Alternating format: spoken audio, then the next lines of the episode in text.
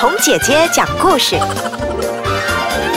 各位大朋友、小朋友，不知道你喜欢吃什么水果呢？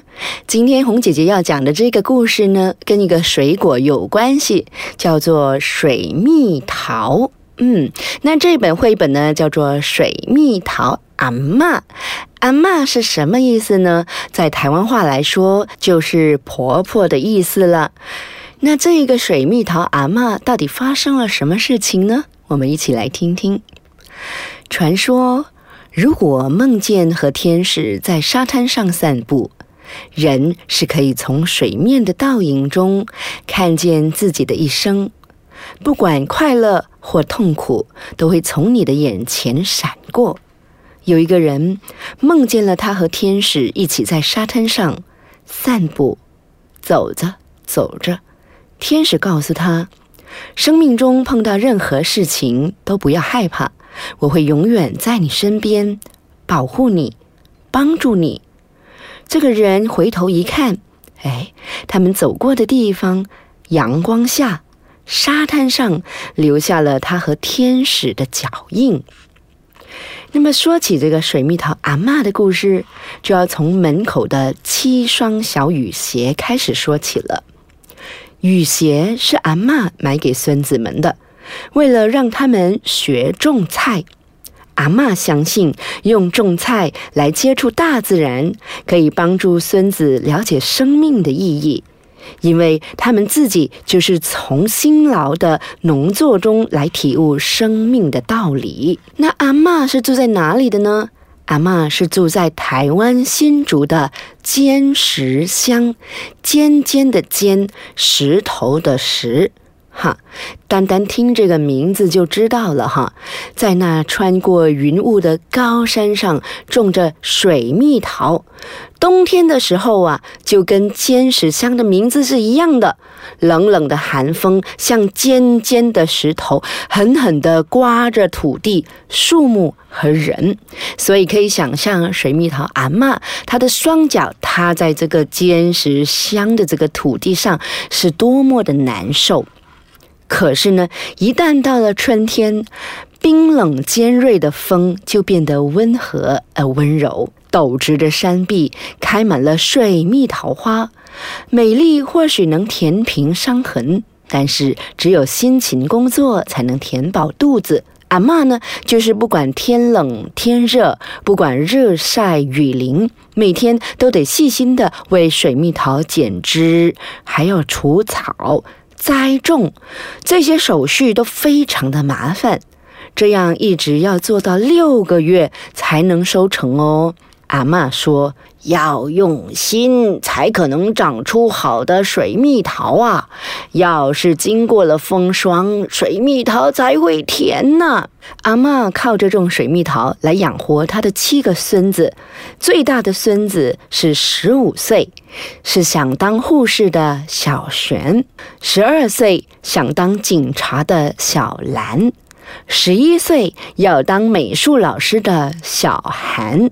十岁想要当音乐老师的小杰，八岁想要当明星的小薇，六岁想要当医生的小茹，还有最小最小的，他只有五岁，还不知道将来要做什么，只知道长大后要赚钱养阿妈。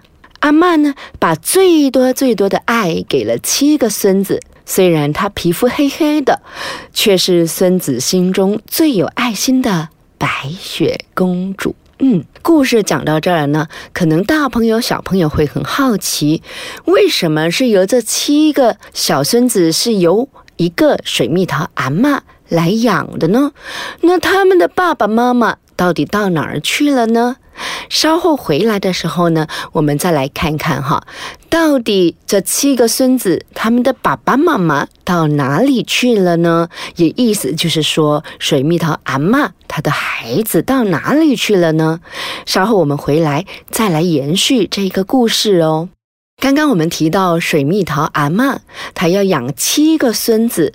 那到底这七个孙子的爸爸妈妈到哪里去了呢？来，我们来说说看哈。阿妈的儿子和媳妇呢，原本是在山下工作的，有一天，媳妇她因为欠卡债，很烦恼，想不开，就烧炭自杀了。过几天，儿子也想不开，跟着就喝农药自杀，留下了小豹和三个姐姐。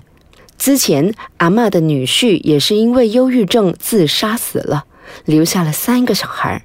就这样，阿嬷必须要坚强的挑起了养育七个孙子的重担。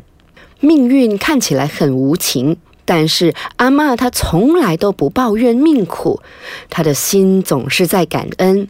阿嬷感谢洗衣机，几个孙子啊，平常都在山下住在学校里头念书。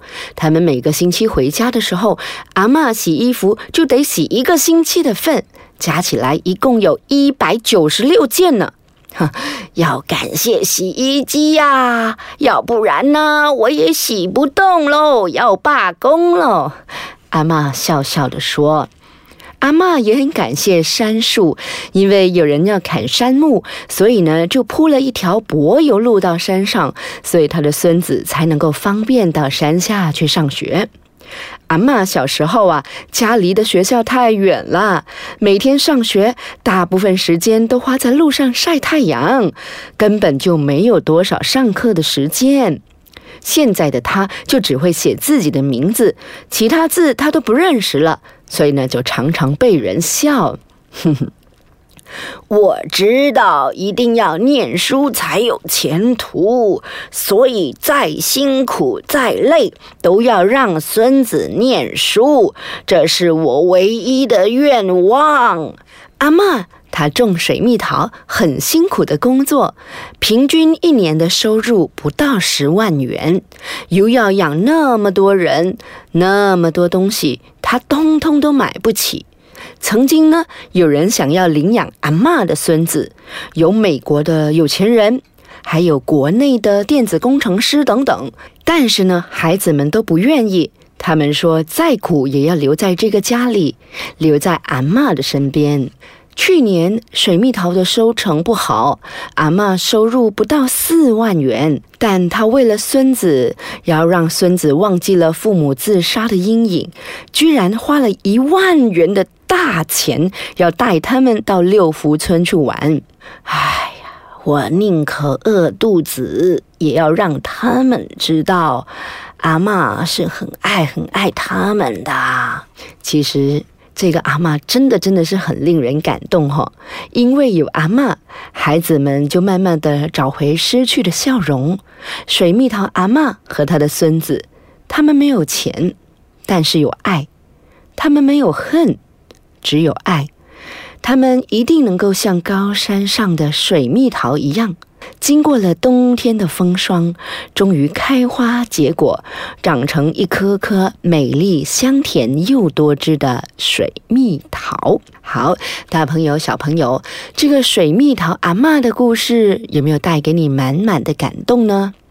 我自己呢，是一边看一边觉得实在太感动了，因为一个老人家他可以坚持着咬紧牙根，然后养大七个小朋友，实在是不容易啊。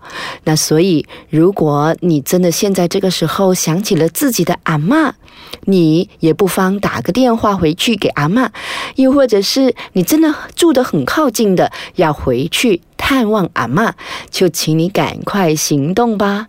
还有还有，你要访问一下阿妈哦。她最喜欢什么颜色？她最喜欢吃什么？她最喜欢讲什么？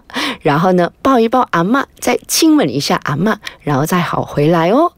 那当然呢，每一个人的阿妈的个性都不一样。那让我们现在呢，赶紧去多一点了解我们的阿妈，去爱我们的阿妈。好，下一个星期我们再来继续听不一样的故事。